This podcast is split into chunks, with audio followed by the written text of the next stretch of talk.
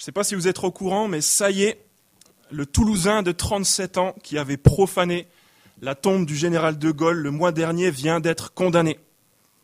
Un an avec sursis.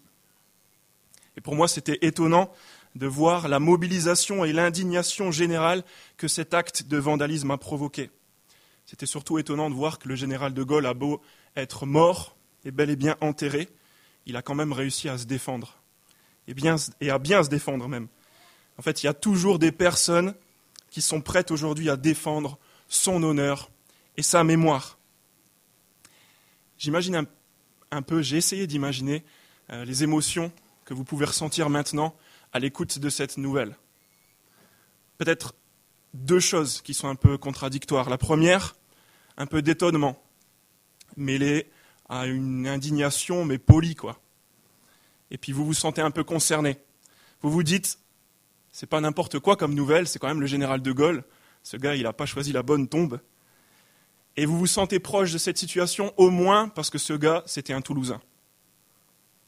Mais d'un autre côté, double émotion, peut-être que vous n'étiez même pas au courant de ce fait divers. C'est pour dire à quel point ça vous concerne. Vous en reparlerez peut-être au pire un peu à midi, ou cette semaine avec mamie si vous allez la voir, mais avouons-le, franchement, ça ne va pas changer grand-chose à votre quotidien.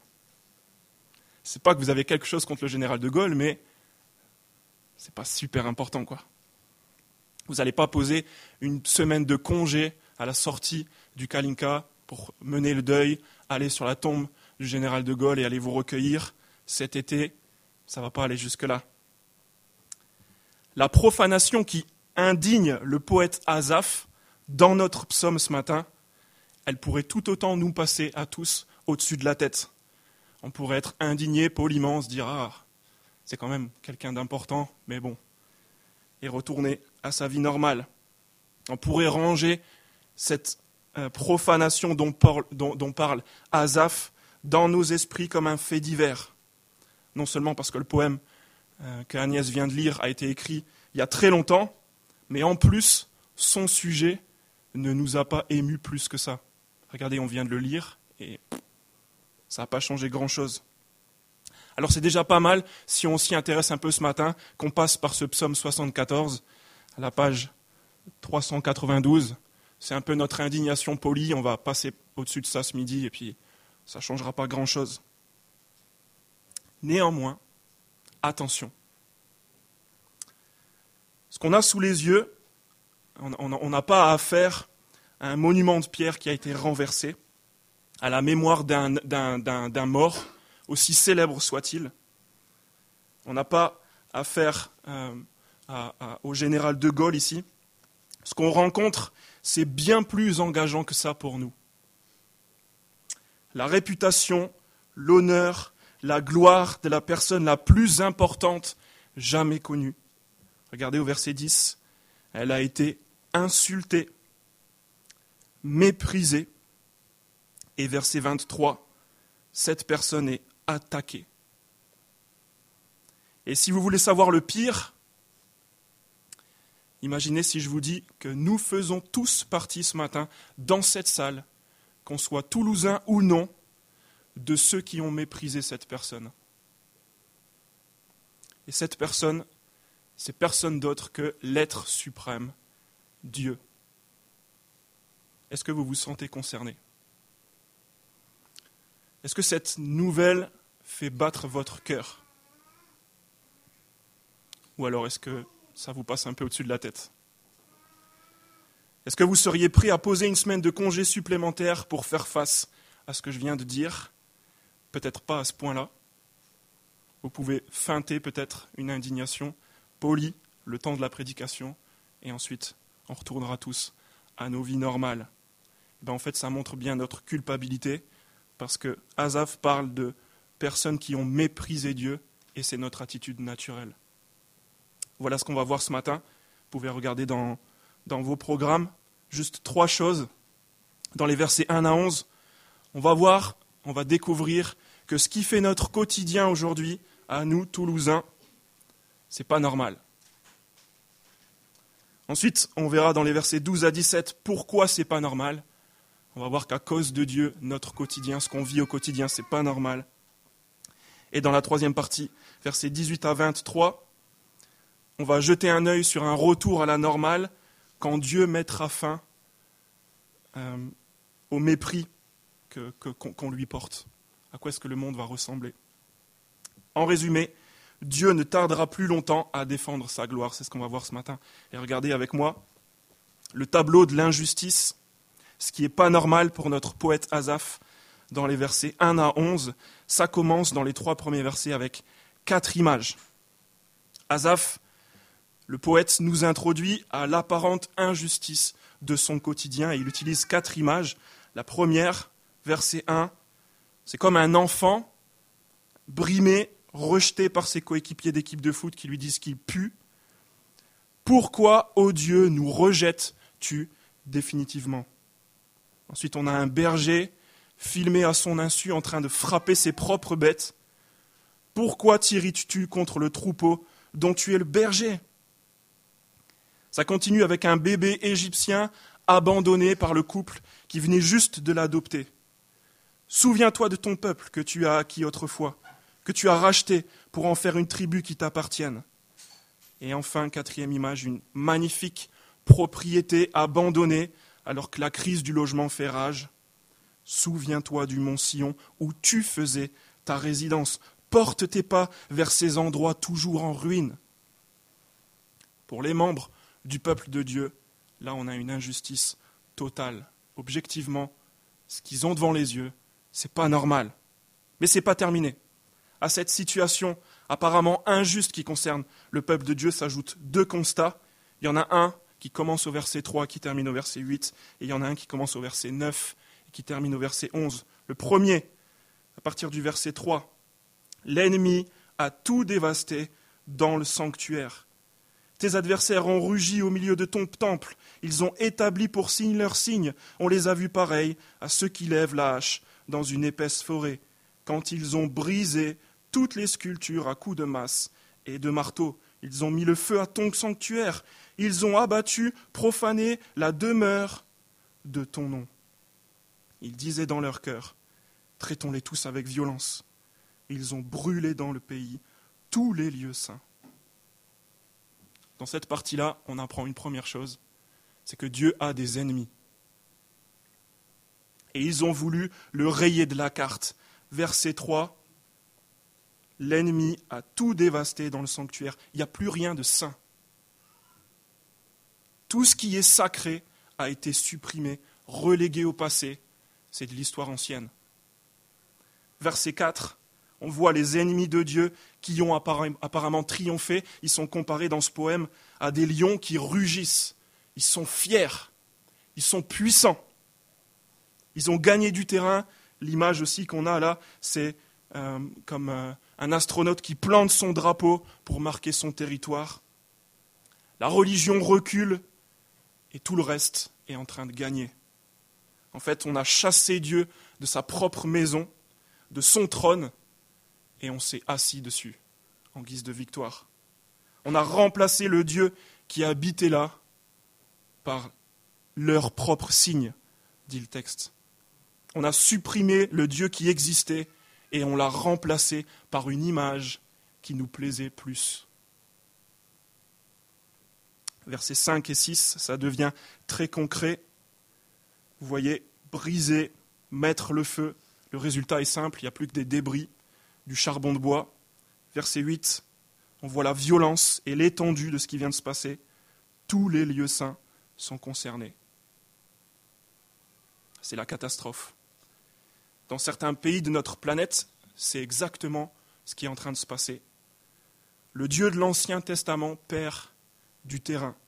On le chasse et on le remplace et on s'en réjouit. On rugit.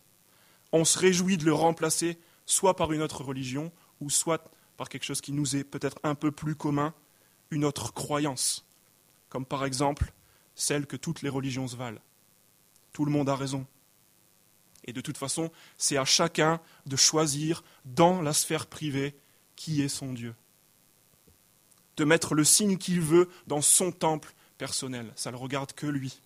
On entend des phrases comme Moi, si j'étais croyant, je serais plutôt bouddhiste. C'est ça qui me correspondrait le mieux. Le problème, c'est que ce qu'on vient de voir, si vous n'adorez pas une version fidèle du Dieu de l'Ancien Testament, d'après Azaph, vous êtes un de ses ennemis. Verset 3. Un autre mot qui est utilisé, verset 4, 10, 11, un de ses adversaires. Regardez au verset 7 qu'on a sauté. On commence à comprendre pourquoi Azaph est aussi indigné. Et on va voir que ce n'est pas une histoire de bigoterie. Il dit On a mis le feu à ton sanctuaire, ils ont abattu, profané la demeure de ton nom. On n'a pas affaire à un homme là qui regrette le bon vieux temps, où on allait à la messe de Noël et où les valeurs de la société étaient meilleures. Non, depuis tout à l'heure, il décrit un bâtiment qui est détruit et qui est rien d'autre que, regardez, le symbole du nom de Dieu, en fait. Voilà ce qui l'émeut. Le recul de la religion, c'est quelque chose, mais le nom de Dieu a été sali. Et c'est vraiment ça qui l'obsède. Regardez comme ça le préoccupe. On, vient de le voir au verset 7. Verset 10. Ton nom. L'ennemi méprise sans cesse ton nom. Verset 18. Ton nom. L'ennemi insulte. Euh, un peuple rempli de folie méprise ton nom. Verset 21 encore, on va revoir ton nom. Verset 22, on passe à ta cause. En fait, on peut élargir à plus que l'expression ton nom. Azaph est vraiment obsédé. Il parle de ton troupeau, le peuple qui t'appartient, ta résidence, ton temple, tes malheureux, ton alliance, ton adoration. C'est l'honneur, de Dieu lui-même qui a été attaqué. On a insulté Dieu. Et on a insulté Dieu en voulant le rayer de la carte, le, mettre en dehors de notre vie, plus en entendre parler notre désintérêt total pour le nom de Dieu montre bien notre mépris. C'est la première chose qu'on voit jusqu'au verset 8. La deuxième chose, deuxième constat que fait Azaph à partir du verset 9,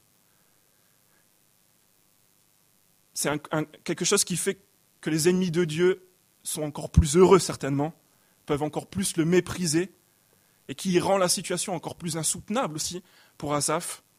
Face au mépris et aux insultes, regardez comment Dieu réagit à partir du verset 9. Nous ne voyons plus nos signes.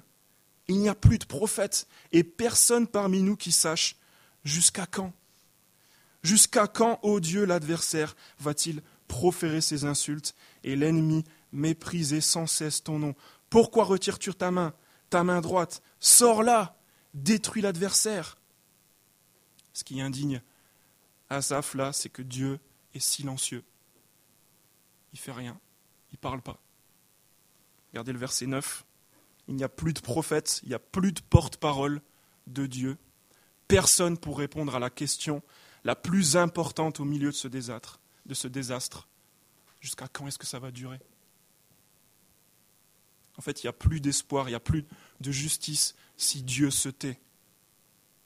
Ces deux versets Jusqu'à quand, ô Dieu, l'adversaire va-t-il proférer ses insultes et l'ennemi mépriser sans cesse ton nom?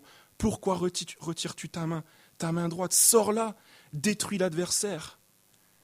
On raconte que des familles entières ont tenté de survivre à leur exil forcé en 1686 en chantant ces mêmes lignes, ce même psaume au travers du col enneigé euh, du Tamier en Savoie. Ils espéraient atteindre Annecy et puis Genève où ils pourraient, ils espéraient, de nouveau adorer le Dieu de la Bible librement. C'est ce psaume qui a soutenu ce qu'on appelle, aujourd'hui les Vaudois. Et il y a beaucoup de chrétiens dans l'histoire et de nos jours qui le vivent, même aujourd'hui, concrètement. Peut-être que toi aussi, euh, pas au même niveau que les Vaudois ou certains chrétiens du monde, mais tu as mis ta confiance dans le Dieu de la Bible. Mais quand tu vois le nombre de personnes autour de toi qui le respectent, quand tu vois son silence apparent, quand tu vois les injustices s'amonceler, des fois tu doutes. Ben voilà le premier espoir pour toi. Azaph a pris le temps d'écrire ce psaume pour soutenir tes propres sentiments et pour te montrer la bonne attitude et surtout la bonne question à se poser dans la foi et qui est pleine d'espoir. Jusqu'à quand? Vous voyez ce que ça sous-entend? N'y a, même pas la pensée, l'idée que Dieu serait absent ou Dieu n'aurait jamais en fait existé ou je ne sais pas, c'est juste quand est-ce que, jusqu'à quand est-ce que ça va durer Dieu est là, je sais qu'il est là, je sais qu'il voit, jusqu'à quand est-ce qu'il va laisser durer ça Cette question, jusqu'à quand, elle fait partie de la vie chrétienne. C'est normal d'observer, de faire le même constat qu'Azaph, constater la souffrance, peut-être même d'en être victime, et de demander à Dieu la fin de ces souffrances. Ce qui n'est pas normal, par contre, c'est que Dieu ait des ennemis. C'est la première chose qu'on a vue. Et qu'en plus, ces ennemis sont en train de rugir pendant que Dieu, lui, les laisse faire. Mais pourquoi est-ce que ce n'est pas normal? Eh bien, regardez les deux raisons que cite Azaph dès le verset 12 et jusqu'au verset 17. Verset 12, on tranche directement, on n'est plus dans le constat des onze premiers versets. Dieu est mon roi depuis les temps anciens, lui qui accomplit des délivrances sur toute la terre. Azaph décrit Dieu comme un roi d'abord, et il accomplit des délivrances, un roi libérateur. Et c'est pour ça que ce n'est pas normal que Dieu ait des ennemis, parce qu'il est un libérateur. Il veut leur bien. Et ce n'est pas normal que ses ennemis semblent gagner, parce qu'il est roi. Il est normalement tout puissant. On ne peut pas avoir envie de remplacer un Dieu qui sauve. C'est de la folie. Et on ne peut pas continuer de croire que le roi de l'univers va continuer à se murer dans le silence, se laisser insulter comme ça. Dieu ne tardera plus longtemps à défendre sa gloire. Regardez juste, à partir de la fin du verset 13 jusqu'au verset 17, c'est là où Asaph est en train de nous montrer, avec ses images poétiques, que Dieu est un roi, un grand roi, on commence par la fin, les versets 16 et 17.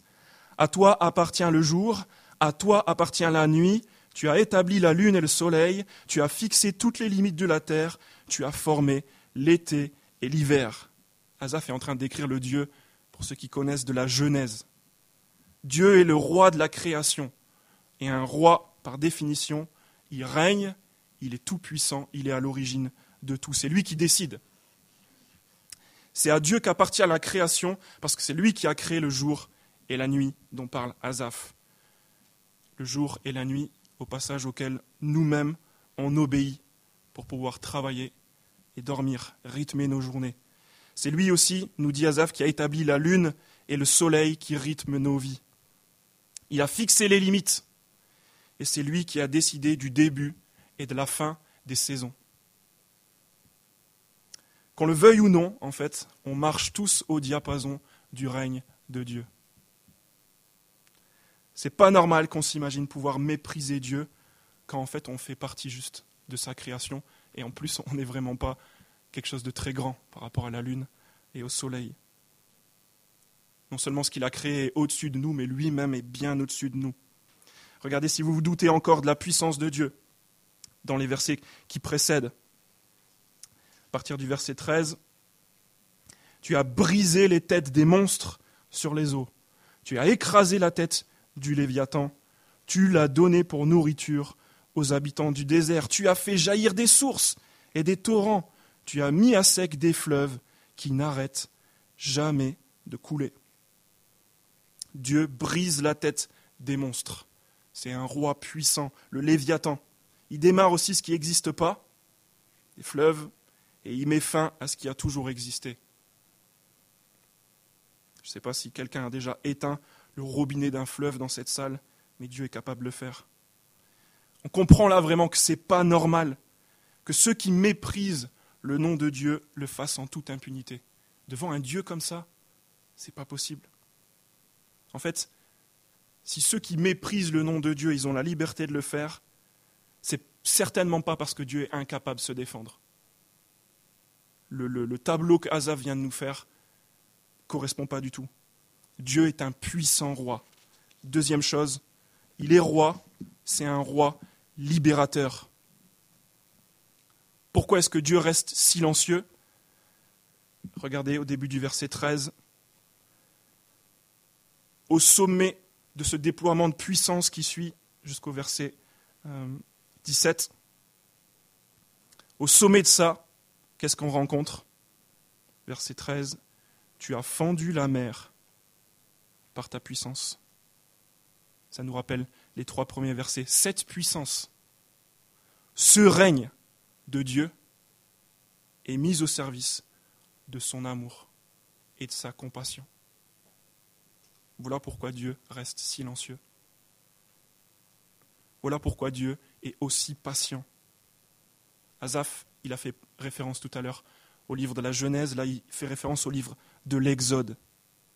Il a même toute l'histoire d'Israël en tête quand on voit les trois premiers versets qu'on a lus tout à l'heure. Dieu a entendu le cri des Israélites en Égypte et il est venu les secourir. Ils ont crié à lui jusqu'à quand? Et il est intervenu. Il en a fait son peuple, son troupeau, dont il est le berger. Il est même venu habiter au milieu d'eux. On vient de voir que non seulement c'est pas normal que les ennemis de Dieu gagnent, vu sa puissance royale, mais maintenant, on voit que surtout, c'est pas normal parce que Dieu ne mérite pas qu'on l'insulte, tout simplement. Dieu est un roi libérateur. Comment est-ce qu'on pourrait avoir envie de le mépriser? Ça nous rendrait encore plus coupables qu'autre chose. C'est l'histoire de la fille qui se promène au lac de l'Aramée et qui entend des cris. Alors elle se rapproche et elle trouve un matériel de pêche au bord de l'eau, sans son propriétaire. En fait, le gars est en train de se noyer. Alors, ni une ni deux, elle plonge par réflexe pour aller le chercher. Elle l'attrape, elle le ramène au bord. Ils reprennent leur souffle et leurs esprits tous les deux. Et elle est tellement sympa qu'elle l'invite à venir se sécher et manger un bon morceau de poisson à la maison. Elle lui fait à manger, elle lui file son propre lit avec des draps tout neufs, pendant qu'elle, elle ira dormir sur le canapé. Ils s'endorment, la nuit passe, et le lendemain, quand elle se réveille, elle sent la rosée sur sa joue. En fait, elle est sur le propre pas de sa porte, de sa propre porte, pardon. Le pêcheur rencontré la veille a foutu dehors la propriétaire de la maison. Il a fait changer toutes les serrures et il est en train de faire la fête dans ses propres affaires. Alors qu'elle méritait la une de midi libre, elle se retrouve à la rue. Et ce pêcheur, à chaque fois qu'il la recroise, il l'ignore, il la méprise. Voilà ce qui n'est pas normal. Non seulement Dieu est puissant, mais en plus, il a agi pour sa gloire et pour notre bien. Ce n'est pas normal de le mépriser. Ce n'est pas normal de lui faire connaître aucun remerciement. Insulter son nom, vouloir l'effacer de nos vies, au lieu de reconnaître, de publier, de chanter même sa gloire. On s'est tous rendus coupables non seulement de s'attaquer à la personne la plus puissante, mais aussi à la personne qui nous veut le plus de bien. Voilà ce qui n'est pas normal. Vous remarquerez juste que dans son désespoir, Azaph garde la tête hors de l'eau, il n'est pas submergé par ce qui est en train de se passer, parce qu'il sert contre son cœur les vérités historiques de la Bible. On a parlé de la Genèse, de l'Exode. C'est ça qui occupe son esprit. Il a une image de Dieu assez solide pour l'aider à faire face à son désespoir. Et il ne faudrait vraiment pas penser aujourd'hui qu'il existe de moyens plus puissants que celui-là pour ne pas désespérer. Si vous êtes découragé dans votre lecture quotidienne de la Bible, je veux vous encourager. Regardez, le jour où il vous arrive quelque chose comme Azaph, ça sert en fait, c'est utile. Il y a des vérités qui nous reviennent à l'esprit. Continuez ça de la même manière qu'Azaph a regardé en arrière, à l'époque de l'Exode, pour reprendre espoir, nous aussi, quand ça ira mal, on pourra regarder en arrière, vers l'histoire que la sortie d'Égypte représentait en fait, un nouvel Exode encore plus parfait. On regardera à la croix. Là aussi, les hommes souffraient de la domination du mal, mais Dieu a entendu leurs cris. Et il est intervenu lui-même, il a envoyé un roi libérateur qui a montré sa puissance. Il n'a pas écrasé la tête du Léviathan, il a écrasé la tête d'un monstre encore plus impressionnant, la mort. Jésus est mort, mais il est ressuscité. Pour nous donner non seulement du courage et de l'espoir, mais aussi et surtout une occasion de reconnaître que ce qu'on a fait avec le nom de Dieu, qui est glorieux, ce n'était pas normal. Là où on a échoué, échoué pardon, Jésus a réussi. En parlant de sa mort à la croix, il a dit dans Jean 13, Maintenant la gloire du Fils de l'homme a été révélée, et la gloire de Dieu a été révélée en lui. Ce que Dieu mérite de nous, c'est ce qui est écrit dans les six derniers versets. L'honneur, la gloire, tout le contraire de ce qu'on lui offre naturellement, du mépris. Si vous voulez glorifier Dieu, si vous voulez arrêter de le mépriser, il va falloir passer, il va falloir vous intéresser à cet événement de la croix. On vient de voir que puisque Dieu est un roi libérateur, c'est injuste, mais ça en devient euh, même honteux et dangereux de le mépriser, vu le déploiement de, sa puissance à notre service. Et on devrait non seulement se sentir concerné, mais même être passionné, comme Azaf, dans cette dernière partie du psaume qu'on va voir maintenant, par son nom, par sa réputation, par sa gloire. À cause de ce qu'il a fait, ça doit tout changer. Voilà à quoi ressemble le retour à la normale qu'Azaf entrevoit à partir du verset 18. Et ça concerne avant tout la justice. En fait, c'est comme les deux côtés d'une même pièce. D'une part, il y aura justice pour les malheureux, versets 19 à 21. Et ça, ça, ça c'est en plein milieu. Et justice pour les adversaires, versets 18, verset 22 et verset 23. Versets 19 à 21. Ne livre pas aux bêtes la vie de ta tourterelle. N'oublie pas définitivement le sort des malheureux qui t'appartiennent. Prête attention à ton alliance car les endroits retirés du pays sont pleins de repères de brigands. Que l'opprimé ne fasse pas demi-tour, couvert de honte, que le malheureux et le pauvre célèbrent ton nom. L'histoire de certains des Vaudois dont on a parlé tout à l'heure ne s'est pas terminée au col du Tanier, en Savoie. Imaginez une chorale emmenée par leur pasteur Henri Arnaud dix ans après leur exil en 1689. 700 chrétiens de retour chez eux, libres, dans leurs propres églises, en train de chanter, mais cette fois-ci avec une joie inexprimable, exactement le même psaume qu'à l'aller, le psaume 74. La justice pour les malheureux, dans ces trois versets, c'est la vie sauve, un regard plein d'espoir sur l'avenir, au verset 19, c'est une promesse à laquelle Dieu s'est engagé par une alliance, et c'est un but précis. Verset 21, que le nom de Dieu soit célébré. Voilà le complet renversement. Dans les onze premiers versets, on est passé du mépris du nom de Dieu à une passion complète, un sujet de joie, des chants. C'est ça qui doit nous préoccuper en tant qu'Église. Si on reconnaît le règne et la compassion de Dieu, son désir de libérer et de se glorifier, voilà où doivent être dirigés nos efforts en tant que communauté. Et c'est pour ça que notre vision, c'est de rendre gloire à Dieu. C'est exactement la même chose dans nos relations personnelles aussi. On peut rendre gloire à Dieu, on est libre de rendre gloire à Dieu, parce qu'on sait qui il est, ce grand roi qui nous a sauvés. Ça change tout.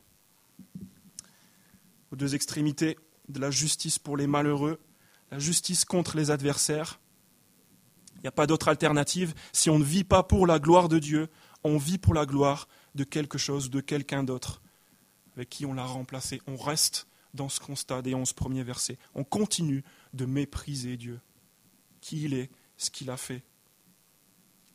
Si Dieu va rendre justice, les malheureux, ceux qui honorent son nom seront défendus, mais ça veut aussi dire que les ennemis, les fous qui osent le mépriser, s'attaquer au roi libérateur, ceux qui ont évacué Dieu de leur vie et qui se sont assis sur son trône vont devoir lui rendre des comptes. Vous vous souvenez du portrait qu'on avait de Dieu Au milieu de ce psaume, on va devoir faire face au Dieu plus puissant que les flots, que les astres et les saisons.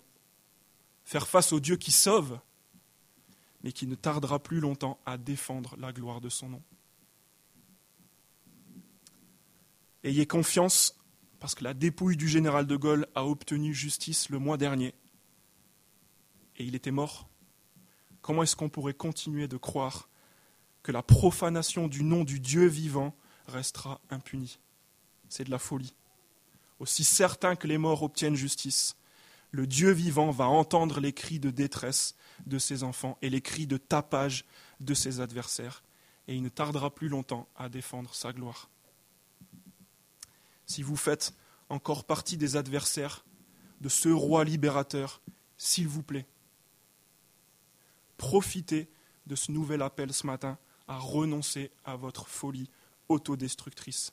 Reconnaissez votre tort et accueillez le pardon et l'espoir que ce grand Dieu a décidé de vous offrir en Jésus-Christ pendant qu'il est encore temps. Mettez-vous à vivre pour lui, pour sa gloire. Voilà pourquoi Dieu ne tardera plus longtemps à défendre sa gloire, parce que ce qui se passe dans notre quotidien, ce n'est pas normal. Parce qu'il est un grand roi libérateur, et parce qu'il y a un retour à la normale qui est prévu. Il y a une chose qui nous indigne, c'est notre quotidien, notre monde dominé par le péché. Une chose qu'on sait, que Dieu règne et qui sauve, et un changement évident dans nos vies, de l'espoir, de la persévérance, et une préoccupation nouvelle, la gloire de Dieu. Dieu ne tardera plus longtemps à défendre sa gloire. Je vais prier.